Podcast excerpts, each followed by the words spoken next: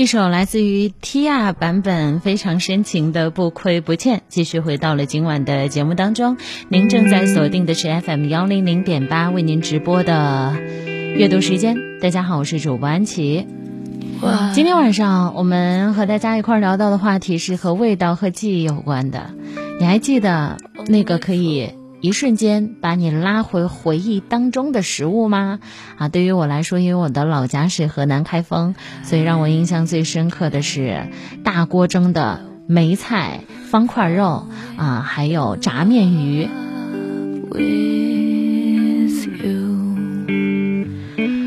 食物的情有独钟是很多导演惯用的手法，比方说李安，李安呢也经常会用食物来表达中国家庭的瓦解和重构。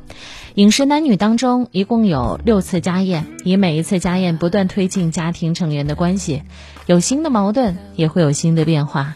开篇家宴当中的大菜。印象最深的应该是松鼠鱼。只见朱师傅利索杀鱼，片刀花腌制果干淀粉，均匀淋热油，入锅油炸，噼里啪啦的响声，还有炸鱼的味道，让大家都饿了。油锅里刺啦作响的鱼，其实是猪爸内心煎熬的具体化体现。三个女儿各有自己的想法，当然。他也有很多事情想管管不了，只可以用家宴来表达对于孩子们深沉的爱。第二场家宴里面，二女儿佳倩想要宣布一件事，还没有等她开口，猪爸就表示已经知道她买房子被骗的事儿，并且告诉她你可以继续住在家里。边说边给她一只清蒸的大闸蟹。父亲的爱是深沉的，比海还要深，不需要任何的言语。好像清蒸的大闸蟹，简简单单却是极致美味。谁说不是呢？过去的每一顿年夜饭，爸爸都把最大最肥的螃蟹留给了你，对吗？在团圆的日子里，是食物最大限度的把人连接在一起。多年前的春节档电影《舌尖上的新年》里面有一个故事，让我到现在还记得。台湾女孩邱纯怡终止了自己在上海的事业，回到故乡台南，完成爸爸妈妈的心愿，和男友嘉庆一起经营餐厅。这一年，因为纯怡的爸爸刚刚离开了，她们四姐妹去大姨家过年。外婆家传的年菜头盘三色蛋，以前没来得及和妈妈学，这次跟着大姨一块来做。嘉庆拿出全部的本事做一道台南名菜，叫做红鲟米糕。首先呢，要挑选非常优质的螃蟹，然后炸葱酥、炒香猪肉丝、香菇丝、虾米、鱿鱼丝和还没有完全熟透的糯米饭混合起来，均匀的搅拌，放在荷叶当中，以红色的大螃蟹置顶，再次来蒸制。突然觉得特别像我们这儿的糯米鸡啊，还有一些，比方说龙船饭啊，类似于相关的一些食物吧。这就叫做啊，咱们中国台湾台南的红鲟米糕。年夜饭，大家把它看作三百六十五天当中最重要的一餐，一家人围坐期待红鲟米糕的完美登场。它艳红夺目，喜气洋洋，把团圆的气氛推向高潮。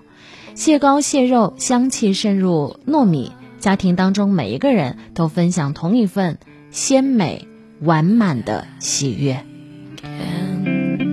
无论走在哪儿，只要吃到了它，你依然会有熟悉的家的味道。我们有关于春节的食物记忆，未必是那种有什么好吃的、稀罕的、有多贵的食物，而是一种仪式和趣味。现代家庭过年很多仪式已经从简了，但记忆当中过年恐怕是从腊月就开始准备了。《舌尖上的中国》的总导演陈小青回忆说：“从放寒假开始，作为教师的爸爸妈妈就为除夕那一餐饭而忙碌着。”可以吃更贵的米饭，爸爸从粮站买米回来，妈妈再用簸箕仔细的筛选，甚至碎米都被单独分出来做粥。当颗粒饱满的米饭摆在面前，陈小青就反应过来，哦，要过年啦！妹妹们会拿一碗米和一角钱去街上找爆米花的机器，蹲在旁边幸福的等待。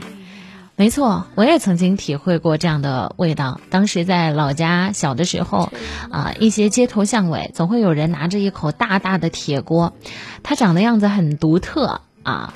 尾巴这一块呢会接一个厚重的橡皮胶圈儿，啊，在一旁呢连接的是我们平时装大米的这种编织袋。